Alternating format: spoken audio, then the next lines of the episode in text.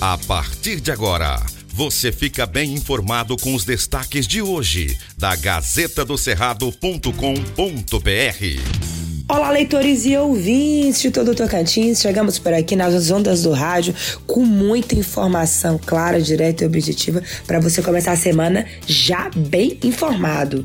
Eu sou Maju Cotrim. Olá, eu sou Marco Aurélio Jacob e trazemos agora os principais destaques da Gazeta do Cerrado. Gazeta do Cerrado. Eleições 2022. Pessoal lança essa semana única mulher pré-candidata ao governo. Pessoal Tocantins fará o lançamento dos pré-candidatos ao executivo estadual e Legislativo Estadual e Federal. O evento acontecerá no dia 15 de junho, às 18 horas, na sede do Sintet, o Sindicato dos Trabalhadores em Educação do Estado do Tocantins, em Palmas. Serão apresentados cinco eixos programáticos de reconstrução do Tocantins e do Brasil, assim como as propostas dos pré-candidatos. A advogada feminista Carol Chaves será lançada pré-candidata a governadora, sendo assim a única mulher no páreo pelo Palácio Araguaia até agora. Ela tem atuação reconhecida na área da advocacia para mulheres e é engajada em várias políticas públicas.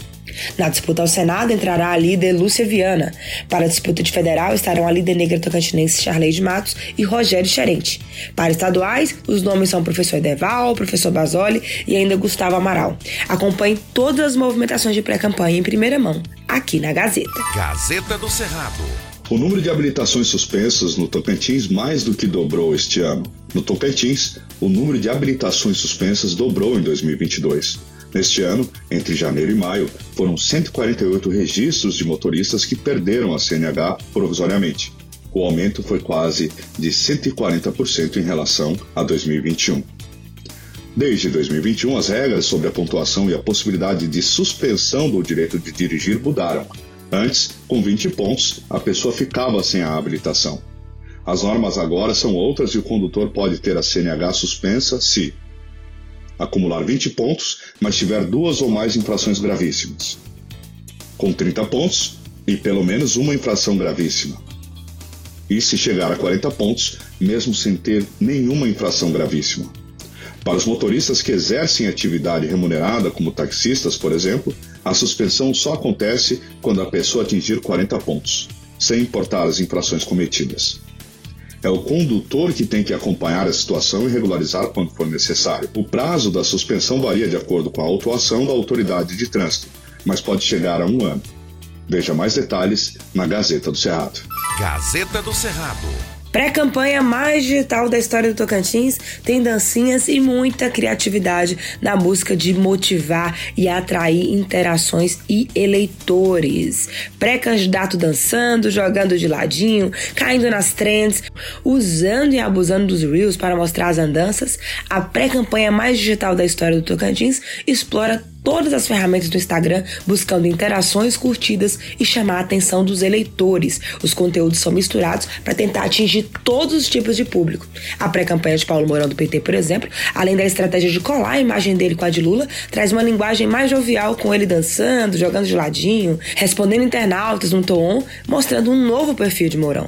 Dimas, por sua vez, tem apostado nas propostas, depoimentos, mostrar as andanças, mas também diversifica o conteúdo com reels e ferramentas digitais a pré-campanha de Osíris Damaso, por sua vez, mudou totalmente de cara nas, nas últimas semanas, com mais conteúdos explorando suas andanças, falas e até com uso de humor também. O atual governador Vanderlei Barbosa mantém seu Instagram com foco nas suas agendas, com participações em cavalgadas, jogos e contato popular para mostrar seu jeito simples de tocantinense. As equipes digitais estão mandando ver nas estratégias, usando as ferramentas da criatividade, e o fato é que as pré-campanhas digitais estão bem mais animadas e aceleradas aceleradas do que o clima na política real. Veja mais detalhes na Gazeta sobre as eleições de 2022. Aqui você vê tudo em primeira mão. Gazeta do Cerrado. Palmas fica em primeiro lugar no ranking nacional de cidades mais quentes do país. Palmas registrou 37,5 graus Celsius no último sábado, dia 11, e ficou em primeiro lugar no ranking nacional das 20 cidades mais quentes do Brasil. A lista é divulgada diariamente pelo Instituto Nacional de Meteorologia, INMET. Mas o calorão não tomou conta só da capital. Os quatro primeiros lugares do ranking são ocupados por municípios tocantinenses. O mês de junho faz parte do período de seca no estado. No entanto, o calor é mais intenso nos meses de agosto e setembro, quando a temperatura passa dos 40 graus Celsius.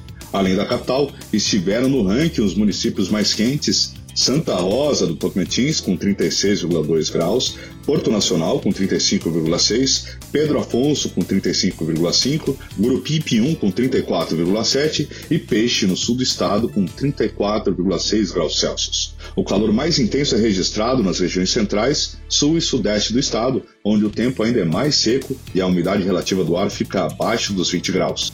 Gazeta do Cerrado. Por hoje é só, você continua bem informado acessando gazetadocerrado.com.br. Aqui, antes de ser notícia, tem que ser verdade. Aqui não tem fake news e você acompanha todas as informações pelo selo Verdade Gazeta do Cerrado.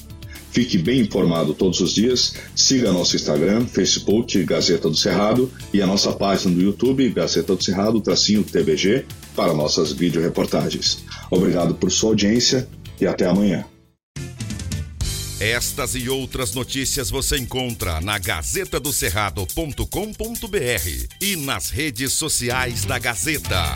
Porque antes de ser notícia, tem que ser verdade.